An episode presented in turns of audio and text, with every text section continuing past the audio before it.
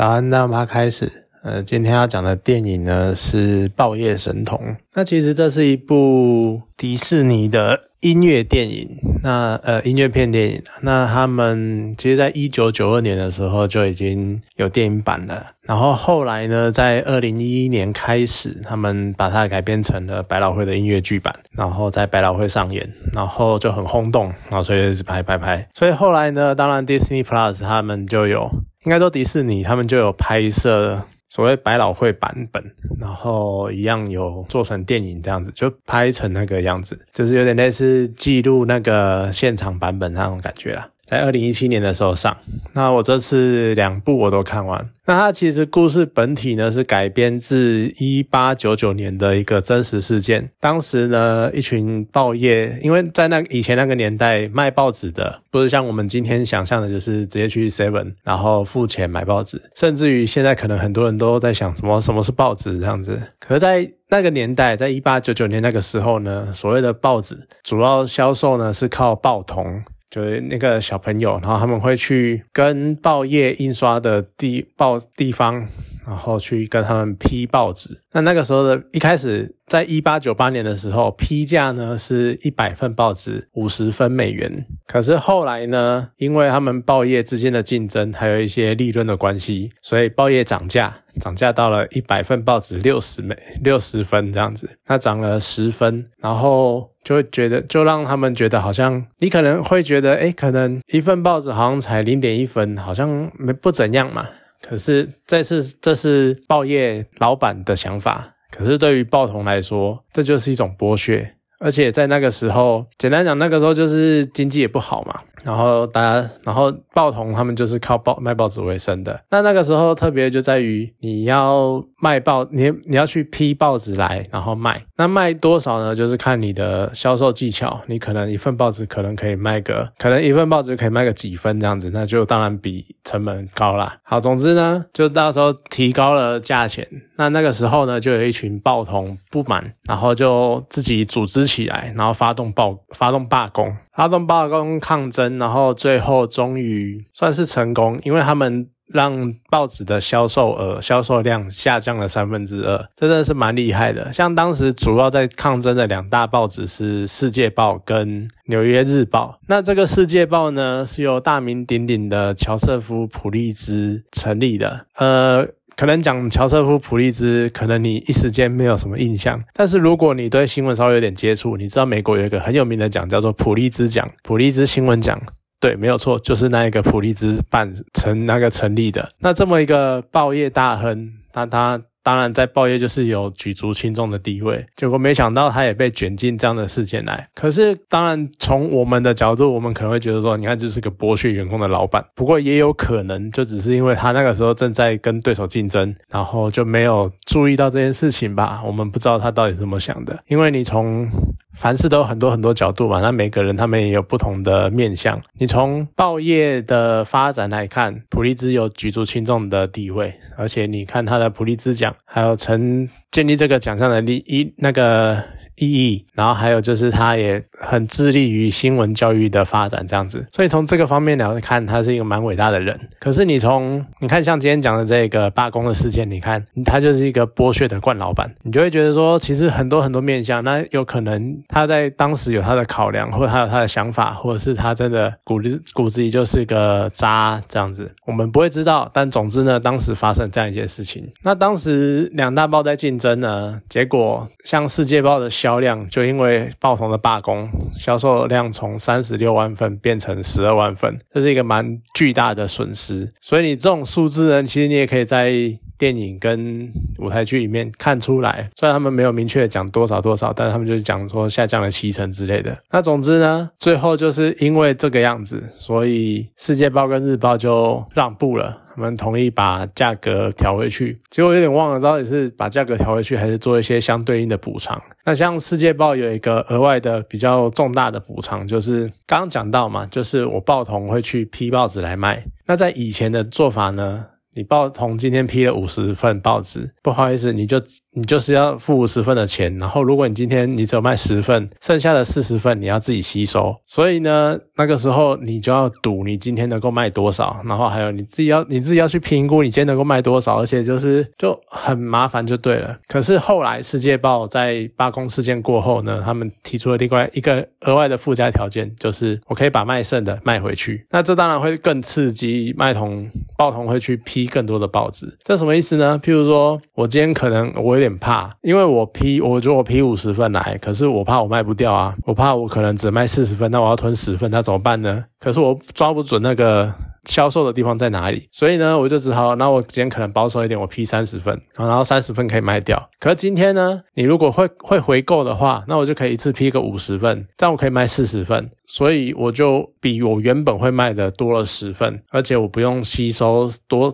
超出的十份的钱，就是那大概那种意思。所以当然也会增加报业的销售额。那这就是一个蛮有趣的事件。那电影跟舞台剧本身呢，其实当然也有做一点点改动啊。像两部都是大概两小时左右的电影，可是你比较当年的电影跟后来的舞台剧版本呢，你可以发现舞台剧因为是歌舞片，所以他们有很多很多桥段都在很多时间都在跳舞，都在唱歌，因为那是一个舞台剧的呈现，所以。会有这样的桥段。那电影因为比较少这样的桥段，当然也有一些舞蹈片段了，但是总时数就比较少，所以呢，它塞的剧情也比较多，然后还有很多一些支线什么的，像演电影版的。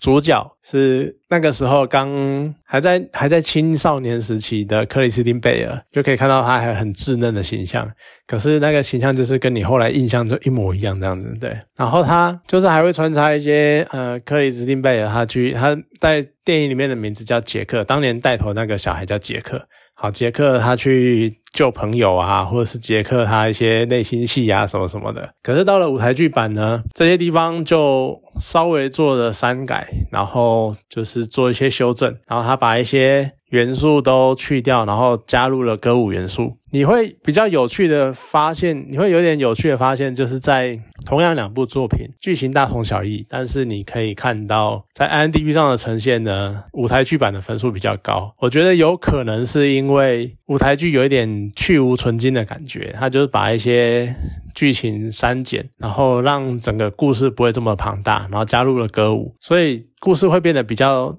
紧凑，而且你还可以看到很绚丽的表演，所以可能因为这个样子分数比较高。而且当年的电影版的，我这边就讲电影版跟舞台剧版了。电影版的它的呈现方式会比较平实，我我怎样讲就比较普通，它就是很顺很顺的那种呃。事件的开始，然后事件的发生，然后到最后事件的结束，这样子。那他就是很平铺直叙的讲完这件整个故事。那当然有一些爆点啊什么的，可是那就是很单纯的，像是呃杰克不得不为了利益而怎么样怎么样之类的，然后最后有什么翻转之类的。而到了舞台剧版本呢，就不太一样。舞台剧呢就多了一个爆点，因为他修改了角色，像原本电影版里面的女主角，她只是一个普通的人家的女儿这样子。那可是到了电影版它就有一个很惊人的身份，这样子，所以算是整体来说，你真的会觉得舞台剧版比较明快，电影版就比较稍微有点闷，而且电影版还相对来说略短一点，可是它就是比较没有那么精彩。不过蛮蛮有趣的是，他们那些歌啊，他们那些唱的歌什么，然后他跳的舞啊，其实元素大概都一样。可是，当然，电影呃舞台剧也是有新增一些歌曲。可是相较之下，那些很原版的歌，像什么《圣塔菲》啊，或者是《把握当下》这些歌，都是你在看的时候，你就会觉得觉得非常的激昂，非常的激励人心那种感觉。那我觉得我还蛮喜欢的，是因为它就是在讲一个罢工的故事，而且你放掉什么，不是说放掉什么合理性。反正说到底，它就是一个真实故事，它就是一个典型的大家很多人都会喜，很多平民都会喜欢的那种小金鱼对，呃，不是小金鱼，小虾米对抗大金鱼的故事。差点讲成小金小金鱼对抗大虾米，那好像没什么怪怪的。好，小虾米对抗大金鱼的故事，可是而且你要想这些小孩。虽然说你在电影版或者在舞台剧版看到是那个样子，但是你要回想一八九九年的时候，这些报童真的是童，这些大概都是七到十二岁的小孩，